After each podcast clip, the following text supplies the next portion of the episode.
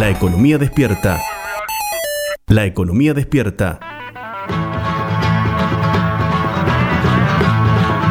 Entrevista.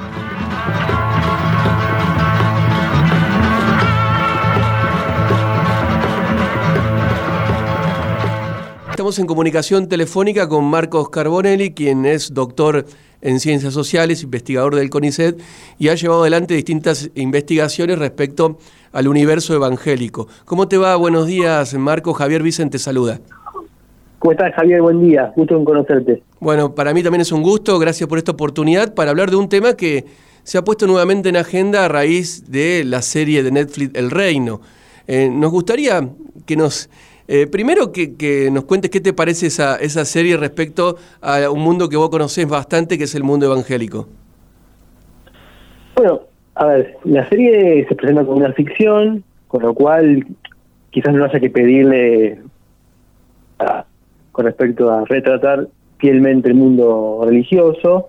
No obstante eso, se generó también una controversia intensa en el espacio público porque, bueno, a mi juicio también los autores jugaron un poco con la idea de ser fieles a la realidad y sobre todo marcar una preocupación política con respecto al avance de estas iglesias en el espacio público. Y ahí es donde, bueno, uno empieza a pensar, ellos mismos habilitaron la idea de una interpretación de la realidad. Entonces ahí se, tensiona un poco esa idea y se genera polémica. Claro, ¿y cuánto hay de ficción y cuánto hay de algo que podríamos decir tiene que ver con lo que sucede en, en la cotidianidad, en la realidad. No, hay mucho de ficción. En verdad, no se puede tomar, digamos, el pie de la letra lo que ahí se representa, porque hay muchísimas diferencias y mucho sesgo en esa en esa representación.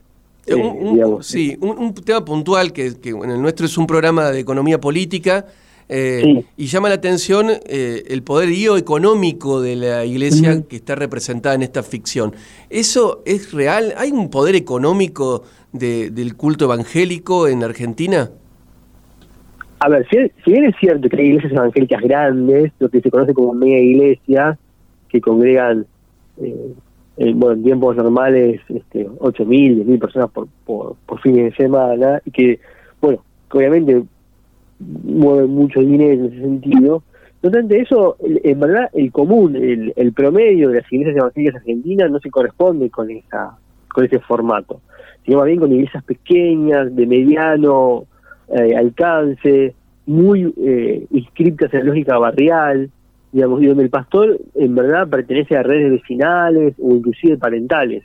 Mm, digamos, ahí se presenta un pastor con con mucho poder político, con mucho poder económico y en verdad está lejos del, del, promedio.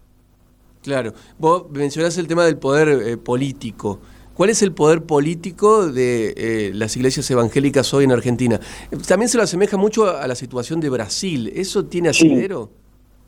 No, justamente ahí es donde uno empieza como a, a, tallar la diferencia entre la ficción y la realidad, ¿no? Sí. La verdad que el poder político partidario de las iglesias evangélicas argentinas eh, tiende a cero, tiende a, ser muy marginal y no tiene nada que ver con el contexto de Brasil. Eh, en Argentina, todas las veces que han intentado algún tipo de variante de partido confesional, digamos, fracasaron. Y las experiencias que fueron exitosas fueron muy locales y muy circunscritas a la lógica local. Eh, entonces, no hay que buscar en la arena partidaria, a mi juicio, como la politicidad evangélica más exitosa, sino el otro tipo de intersecciones con lo político, que tienen que ver más con eh, su acción, eh, digamos, social y su capacidad de poder participar en políticas públicas, y también, por otro lado, en su intervención más en debates que tienen que ver en la última década y un poquito más con la extensión de derechos sexuales y reproductivos, cómo se han posicionado en esos debates, con quién se han aliado, qué argumentos han exhibido en el espacio público. ¿Y cómo son esos argumentos? Es decir, ¿hay un voto evangélico o hay un lobby evangélico respecto a este tema puntual? Voto evangélico no hay. Lo que sí hay, iglesias que se han posicionado fuerte en el espacio público y que en, esa, en ese posicionamiento, eh, en su mayoría a contrario de la lógica de extensión de derechos, eh, bueno, han actuado en una alianza, uno puede decir, inédita, inédita con el mundo católico. Sí. Una alianza inédita con el mundo católico. ¿Por, cómo, sería eso? A ver. hay un, disculpa, ¿ha habido un enfrentamiento en el pasado con el mundo católico? Claro, históricamente, históricamente son mundos que han, competido con la feligresía, ¿no? Durante buena parte de durante buena parte han competido por ese espacio que el catolicismo ha visto con, digamos, con ojos de sospecha. Pero últimas décadas, con el avance de, ese mundo, bueno, de lo que decía antes, ¿no? de la extensión de derechos, del feminismo y demás, se han producido ligazones en el espacio público entre pastores y este, obispos, por ejemplo, o eh, feligresía que esté en contra de esa extensión de derechos. Es decir, que nosotros podríamos decir que eh, en, estos temas en debate en la actualidad, eh, el voto, bueno, vos decís que no hay un voto evangélico, pero las iglesias evangélicas han sido más conservadoras o han sido conservadoras y han tenido eh, oposición a este avance en, estos derechos. Sí, claro, sí, sí, sí. Igual una parte de ella, una parte de ella, porque lo que hay que tener en cuenta es que se trata de, de mundos, de mundos muy fragmentados. Sí. o sea, no. Eh, no hay como una. Un, no es una estructura vertical como el mundo católico, sino que son iglesias muy autónomas. Ajá. Muy autónomas en su funcionamiento. Eh, su funcionamiento y su lógica, claro. Eh, porque el mundo evangélico está atravesado por lo que se llama el denominacionalismo, donde cada, donde cada denominación tiene muchísima autonomía para autoorganizarse y también para para mm, posicionarse en el espacio público. Bien, le cuento a la audiencia que estamos dialogando con Marcos Carbonelli, quien es doctor en ciencias sociales e investigador del CONICET.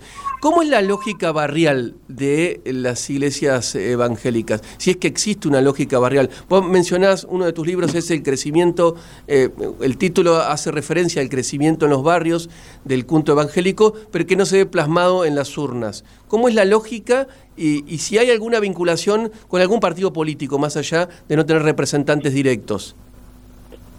A ver, la línea barrial es se desprende de lo que yo decía antes, que tiene que ver con que el pastor suele ser en, comunidades barriales un vecino más, que, que, pasa por un proceso de conversión y a partir de allí, bueno, digamos, se engancha con el mundo evangélico y comienza a extender su, su feligresía en redes parentales, en redes vecinales.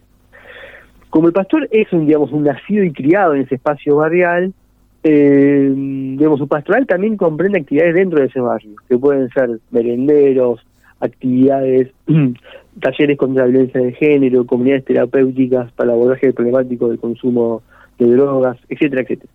Bajo esa lógica, comienza a gravitar ese tejido social, a estar, digamos, referentes dentro de esos mundos barriales, y eso es lo que, lo que un poco la investigación que, que vertebró mi tesis primero y el libro después, lo que mostró que a, partir de ese anclaje territorial, de esa densidad política a nivel local, es lo que lo lleva, sobre todo en el Gran Buenos Aires, a establecer contactos con diferentes líneas dentro del peronismo, por ejemplo. Eh, la vinculación partidaria, eh, podríamos decir, está más cercana al peronismo hoy. Sí, de hecho, eh, la mayoría de, digamos, lo que tiene con la, con la articulación entre identidades políticas y religiosas, eh, la mayoría de los pastores pentecostales se sienten más cercanos al peronismo, ¿sí? Porque, digamos, su mira la experiencia religiosa y su propio proceso de conversión dialoga con una identidad primera, una adhesión primera a ese peronismo.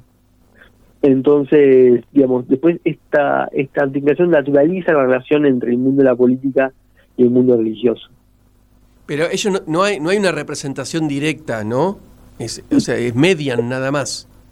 Exactamente, no, no están representando, digamos, a un pueblo evangélico o un voto evangélico, sino que están mediando en muchos casos entre, por un lado, el Estado y sus agencias en el territorio, haciendo más efectivo, más concreto ciertas políticas públicas, y de otro lado también median, se convierte en una suerte como de representación ficticia o momentánea de sus propios barrios ante el Estado. Entonces van como ejerciendo esa doble representación, una especie de representación bifronte. Son el Estado en los barrios, son el barrio ante el Estado.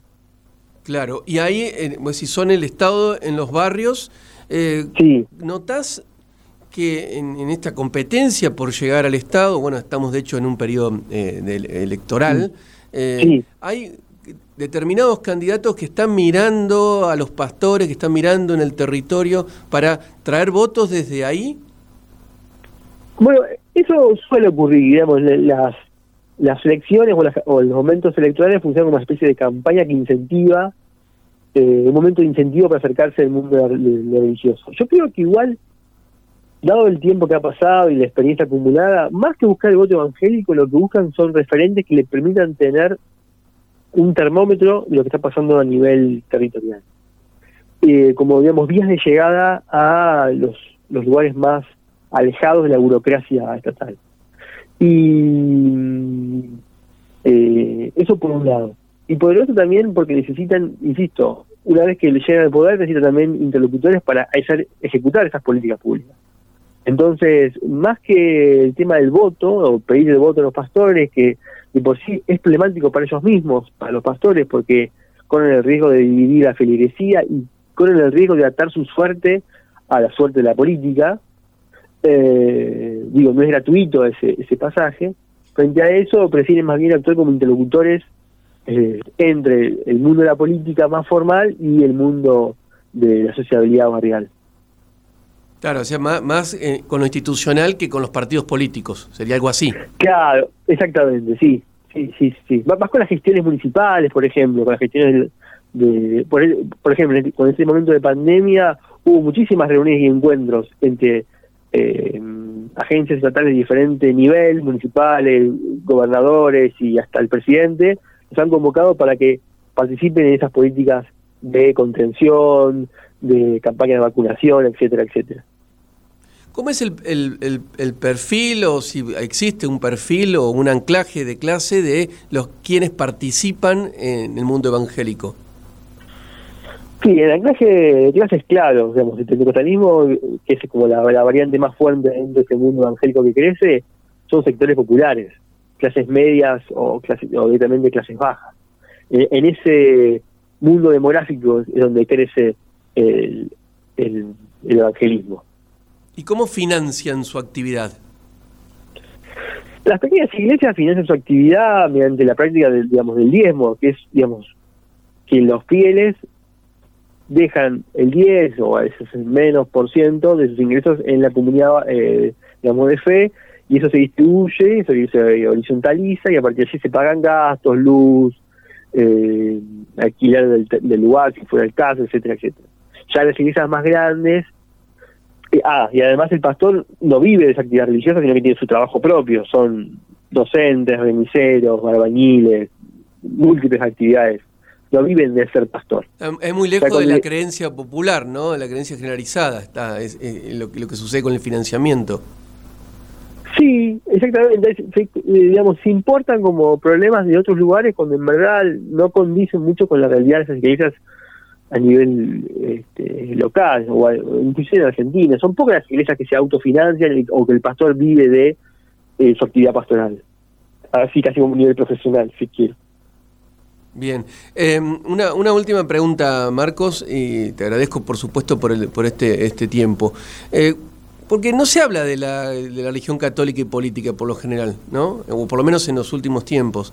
Eh, ¿Por qué crees que sucede eso? Yo creo que, a ver, que el mundo católico ha sido un mundo hegemónico en su contacto con la política. De hecho, hay, eh, bueno, la, ley argentina, el lenguaje jurídico argentino marca una desigualdad ¿no? En, digamos, el mundo católico, la Iglesia Católica, perdón, es la única iglesia que este, es financiada por el Estado argentino, está reconocida en la Constitución, aunque el Estado no es confesional, y eh, hay un vínculo privilegiado con la política. Lo que ha ocurrido me parece que con el avance de ciertas leyes y con cierto cambio también en el recambio generacional en el mundo de la política profesional, bueno, la Iglesia ha perdido, ha perdido capacidad de poder imponer sus visiones en eh, el mundo legislativo y algunas leyes importantes que se han promulgado en el último tiempo. Entonces es un poco como, hay una idea como de retroceso en esa capacidad de influir en la conducta política de aquellos que toman decisiones. Eh, y que inclusive no ese proceso no se ha revertido inclusive con el papado de Francisco. Digamos, en Argentina en los últimos tiempos se han producido cambios importantes a nivel legislativo, ley de matrimonio igualitario, ley, eh, ley de identidad de género, ahora la elección de aborto, y digamos, más allá del lobby, de sus influencias, ese proceso se ha devuelto como irreversible y, y muestra un poco esa, esa erosión del poder católico el espacio público. Y que no es, eh, no es no existe un cambio por el poder de otras iglesias como la evangélica en, este caso, o sea que estamos lejos de lo que sucede en Brasil. Sí, está lejos, sí, claro. No es que hubo un reemplazo de una por la otra, sino que inclusive, fíjate que en el último debate por el tema de la legislación se aunaron las fuerzas del mundo católico más conservador con el mundo evangélico más conservador y tampoco eso pudo frenar digamos, la victoria del, feminismo y del movimiento de diversidad sexual. Hubo mayor receptividad en la clase política hacia ese segundo actor que hacia los primeros religiosos. Bueno, Marcos, te agradezco muchísimo por esta comunicación y bueno, nos has ayudado a entender un tema de actualidad como es el del mundo eh, evangélico en la política. Bueno, el agradecido soy yo, espero haber sido claro y estoy a la orden para cualquier otra comunicación. Gracias, un abrazo. Pasó Marcos Carbonelli por La Economía Despierta. La Economía Despierta